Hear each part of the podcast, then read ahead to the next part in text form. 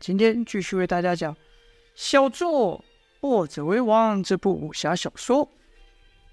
前面呢提到了，燕军的主帅曹廉呐、不但从吴城的使者中得知了吴城的虚实，也知道现在的吴城是由墨家军在镇守指挥的。曹廉喃喃道。墨者以守城闻名于天下，击败不少名将。也就是说，如果能够攻破有墨者守护的城池，那对一名武将来说是多么一件荣誉的事情。而我的名声也将以击败墨者而传扬于天下。所以呢，一听有墨者协助吴成，曹廉不但没有退，还想要挑战看看。然后曹廉思索了一会，说道：“我们之所以会失败，第一就是没有摸清楚吴成的虚实，像好线就是中了敌人的诡计而丧命。失败的第二点就是民兵的出现，使我们误判了吴成的实力。不然此刻我们已经在吴城中开庆功宴了呢。”陈旭问道：“那照将军的说法，我们是攻不下这小小的吴城呢？”曹廉一缕二下短须，说道：“哼，水能载舟，亦能覆舟。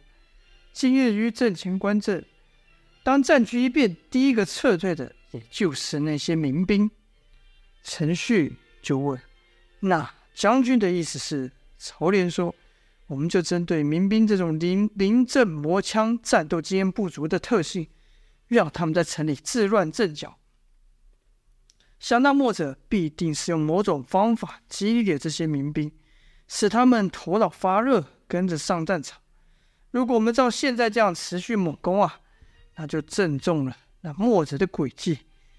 须知道，民兵毕竟是临时组成、组织起来的。这一仗也让他们了解到，战争不是儿戏，哪是光靠一头热的激情就能够打胜的呢？陈旭听曹连这么一说，还是不明白啊，又问道：“那将军有对策吗？”曹廉说：“有，一字之约，拖。”陈旭不解，继续问：“拖？这什么意思？光靠拖延就能拿下吴城吗？”曹廉说：“光靠拖，自然还不足以攻下吴城，但却可让民兵的战斗力大幅削减。”陈旭又问道：“那得怎么个拖法？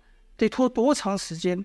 曹廉说：“三日，用夜袭。”你也听到那来使说的，目前吴城内的百姓都处于神经紧绷，而且极度害怕跟紧张的状态，连那个城主蒋佩也是如此。今日一战，我们虽然暂时撤退，但肯定给那吴那是在吴城人留下了深刻的印象。如此，我们就要再进一步加深他们的恐惧，让他们日夜都无法休息。我倒要看看那些墨者还如何去指挥这些民兵。陈旭一听完就说：“夜袭吗？行啊，那我立刻带一哨人马过去迎，去给他夜袭。”曹廉抬手阻止说道：“哎，忘了我刚说什么了吗？”陈旭说：“夜袭啊，说的是夜袭嘛。”曹廉说：“夜袭是手段，我们的目的是拖，得日以继夜的拖。他们在城里又跑不了，何必那么着急呢？再说，他们的城门前方有壕沟，派去人多了，反而不好进攻。所以你只只需要挑选身手敏捷的精兵，从城墙四处佯装进攻，让他们不得有一刻得闲。记住，千万不能与他们正面交战。”只要扰得他们无法休息、疲惫不堪，此计就算成功了。你们都得记住了，老敌为主，伤人次之。非不得已，不要与他们交战。交战时以伤民兵为优先，尤其看到我们那些墨者前来，要立刻撤退。他们武功高强，你们可别傻到去和他们动手，明白吗？这是军令。陈旭等武将都点头称是。然后曹廉说。今晚就让军校军校们好好休息吧。即便燕军当晚没派人夜袭，可经过白天的那场战激战，吴城的军民哪睡得着啊？眼睛一闭上，不是看到燕军提着武器杀来的那个凶狠样，就是听到同伴的惨状。白日那嘶吼呐喊、哀嚎惨叫的声音也混合在脑中，良久不散。而就在天，哎呀，也就是一晚失眠，在天料亮未亮之际，突然城外传来燕军的喊杀声，是军鼓齐鸣，声势浩大。乌城内的军校立刻敲响警钟，上城墙查看。这警钟一响，好几个百姓立刻从床上蹦了起来，连衣服都来不及穿呐、拿起武器就冲出来喊道。敌人来了！敌人来了吗？没看到啊！走上城墙看。这几人一夜没睡，又早上早上的激战，急匆匆的跑上城墙，这眼睛还都红着呢。此时城墙的军校还问道：“怎么了？燕军还敢攻来？难道他们嫌死伤不够惨烈吗？”另一名军校回道：“他们是明知明明着不来，才是想趁夜色偷袭吧？”军校们是感觉有恃无恐啊。毕竟白天怎么样也算打了个胜仗，可民兵就不是了，一上城就着急的问道：“燕军来了吗？在哪里？他们在哪里？”好些人还直接把头探出墙城墙外查看。一军校赶忙把他拉回来，喝道：“想死啊你！要是敌人放箭过来，你这不就死了吗？”那民兵紧张的问道：“敌人来了几个？你们看清楚了吗？”那军校回道：“天又还没亮，我们怎能看得清楚？”其他的民兵也紧张地说：“啊，那可不得了，那可不得了啊！听起来他们就在外面，就离我们不远。我、我、我，们得拿弓箭射他们，对，射死他们。”城外越是大声的吵，城内的民兵就越是紧张，越在闹。好些民兵还真就对着外面那一片乌漆麻黑射箭了。军校们赶忙出手阻拦，喝道：“干什么？弓箭可不是让你们这样浪费的。”民兵喊道：“我要射敌人啊！”敌人就在外面，你怎么不让我射？军校要夺我民兵手上的弓箭，民兵当然不让，两边就吵了起来。叶萧等人听到骚乱，也赶赶忙赶赶来问道：“怎么回事？”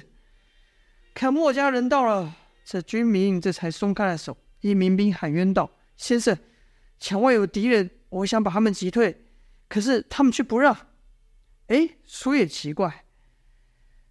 哎，听到似乎是听到城内的骚乱停止了，这城外的喊声也安静下来。王离朝外看了看，因为还没亮嘛，所以根本看不到半个人影。王离也知道民兵现在的紧张状态，不好意思苛责这些民兵，只是说道：“放心吧，只有我们守着，他们偷袭不了。你们赶快把握时间休息吧。”听到王离说话，好些民兵。还暂且提了个心下城去，可经过这么一闹，哪还有时间休息呢？这天天色才刚亮，燕军又派大队人马进攻。吴城还是和昨天一样严阵以待，但燕军似乎还拿那带尖刺的陷阱壕沟没办法，冲到了壕沟前便收住阵脚，搭起弓朝吴城上的城墙射去。两边来了一个弓兵的对决啊！一轮猛攻，哎，也将吴城的守兵射伤了一些。而此刻的童风啊，也没有再像昨天那样了，是和王林、阮树、胡安等人站在队伍的最前方，挥舞着兵刃，抵挡住大部分的来剑。正此时，吴城左右两侧杀出一哨人马，为首的是燕萧与范图啊，两人好似两条龙般朝燕军杀去，左方。燕萧带头，那冲杀威力自是不凡呐、是挡者披靡，手上穿云枪扫过，燕军死伤不少。右方范图带着杜立，偃月刀跟大铜锤一挥，也打得燕军是人仰马翻。范图就冲着陈旭喊道：“陈旭，小孬种，有种别跑，来阵前与我一战。”哪知陈旭一看有人冲出来，便立刻收喊收兵要撤退，一边还对范图说：“不急不急，总有那么一天你会死在我刀下的。”燕军早得到命令，知道是老敌为上嘛，听到收兵的讯号，是立刻转身跑啊。叶萧追了一段距离后也不追了，而后一到晚上，城外又是喊杀声大作，燕军又来了，而且这次和昨天不一样，还有火光啊，带来几个火把，是有人骑在马上在那边跑。如此情势又更显紧张了，因为黑暗之中，在这昏暗的火光照射下，隐约可以看到不少人影。这下子吴城的守军又更紧张，哪还敢休息啊？百姓们更是整夜不得安眠，每每刚要躺下，就听到金鼓齐鸣跟海沙声，于是又匆忙忙的跳起来，拿起武器想往外冲。哎，没人！跑上城墙一看，这摇曳的火光中，偶尔还来这么几支箭呢，把他们给吓死了。虽然叶萧不断的和众人说这是敌军的扰敌之策，他们不可能攻进来的，要大家放心。可话一刚说完，就听咻几声响，这城外的眼军居然发动了一波猛烈的弓箭射击，当场把好几人给射倒。叶萧赶忙让王离带一哨人马出城迎敌，可当王离出去时，眼睛眼军就退了下去。别说人了，连火把都没留下一个。这情况又延续到隔天的白天，城墙外的陷阱壕沟居然被填平了一半，陷阱内的尖刺已经被土给埋上了。原来昨晚的燕军不光是扰敌跟虚张声势，还趁机把壕沟给填了。这壕沟可是乌城的重要屏障，没了壕沟陷阱，这燕军就可直接进攻。但燕军。也见识到墨家军的厉害，不敢与之正面冲突。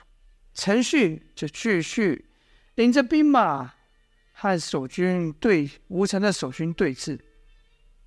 两方又这样僵持了一个上午，接近黄昏时候，黄昏黄昏时分，这燕军突然发现猛烈的攻击，且是全面性的进攻。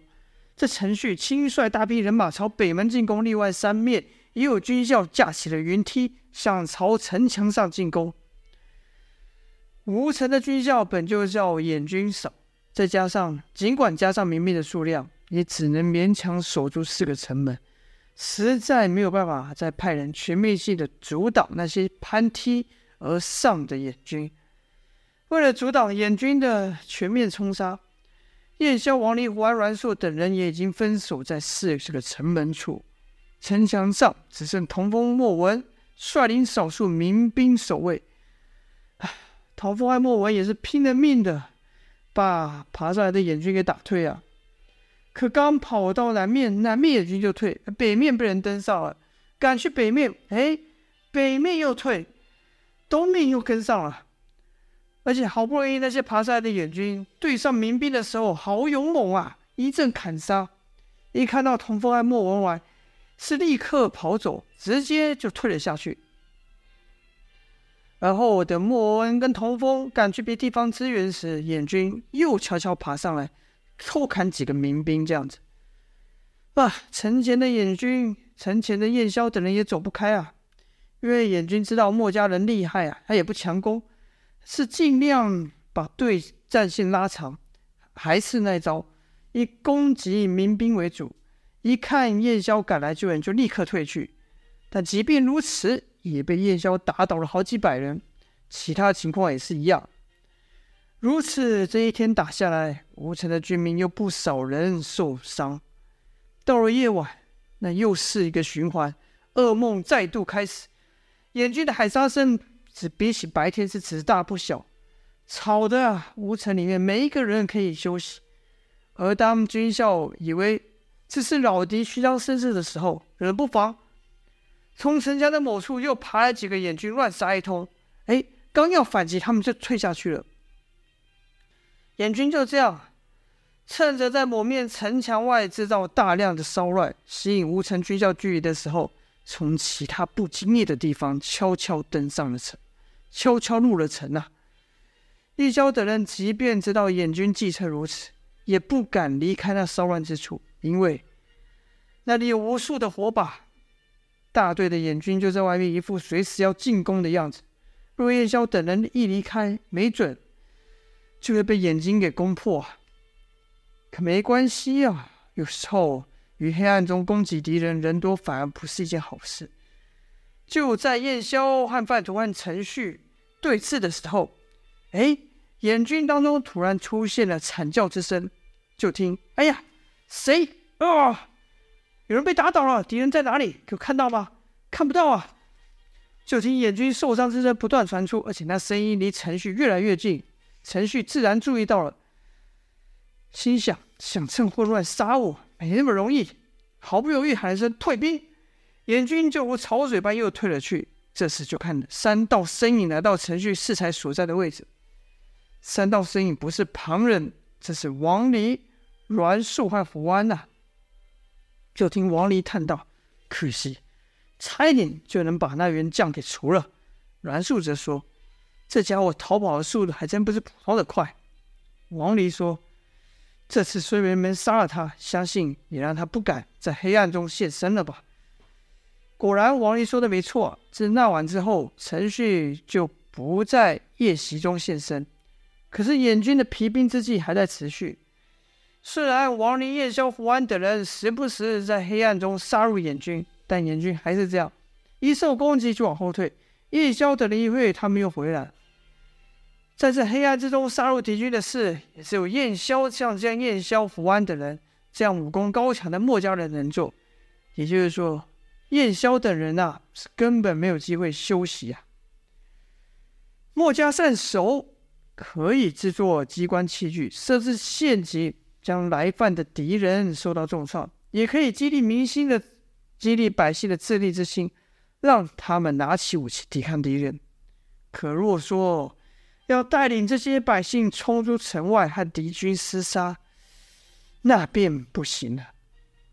因为百姓在野外要是不遵号令，不论是擅自出击还是临阵逃跑，那都是对战争来说是必败无疑呀。守城相对于进攻容易，只要抵挡度来自前方面前的敌人就好。可进攻要考量的地方就多了。可从侧面，可从后面，可搭配战术进攻，而且还存在许多变化，更得是当下的战况形势随时变换。别说是这受过几天训练的民兵做不到，好些正规军也做不到。敌人充分的，应该说野军充分利用城池无法移动、民兵无法出击的弱点，一点一滴的消耗着无城军民的兵力跟精力。而燕军不同，他们分批休息，分批进攻，不间断的进行攻击，不间断的进行扰敌之策。但吴城呢，是无兵可换，无民可替呀。好了，这一仗说的是燕军的对策，到底嗯，我家军吴城会不会被此疲兵之策给拖到战败呢？就请。各位继续收听啦，谢谢大家愿意花时间收听小弟的书，再次感谢，还请各位继续多支支持。今后先这样了，下播。